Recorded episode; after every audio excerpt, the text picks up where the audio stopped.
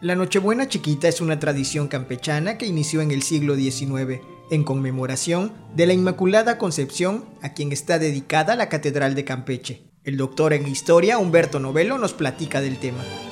La Nochebuena Chiquita es una fiesta campechana que se celebra en vísperas del 8 de diciembre, es decir, la noche del 7 de diciembre y se celebra eh, esta festividad en honor a la Virgen de la Concepción, en la que se acostumbra a cenar pan grande, chocolate casero, mantequilla, butifarras y algunas carnes frías eh, muy características de nuestra región. Eh, esta selección de la fecha, del, particularmente del 8 de diciembre, este, bueno, obedece a que la Iglesia Católica celebra el nacimiento de la Virgen el 8 de septiembre y calculando el momento en que fue concebida, bueno, se restaron nueve meses a la fecha, ¿no? En las representaciones artísticas, en el arte, la Virgen eh, tiene una característica, siempre está vestida de blanco o de rojo, pero siempre tiene un manto azul. Este, este color azul cielo también es un color característico para esta festividad, además de esta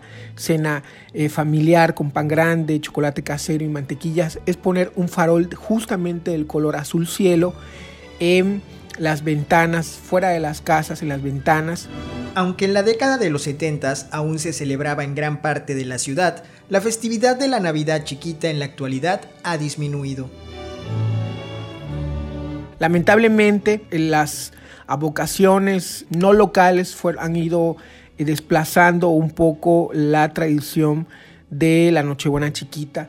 Este, algunas otras eh, festividades, eh, la modernidad, la llegada de doctrinas protestantes han ido dejando a un lado a esta tradición y en los últimos años, las últimas décadas se perdió eh, un poco la, la, costumbre de reunirse el 7 de diciembre y festejar a la Virgen de la Concepción con rezos y con esta, esta cena que unía a la familia, ¿no? La tradición de la Nochebuena chiquita es parte de la identidad y patrimonio de los campechanos, una tradición que debemos preservar. En los últimos años han hecho bastantes esfuerzos para recuperar esto que finalmente es parte de nuestra identidad como campechanos y que vale la pena conservar y valorar como patrimonio histórico de, de los campechanos.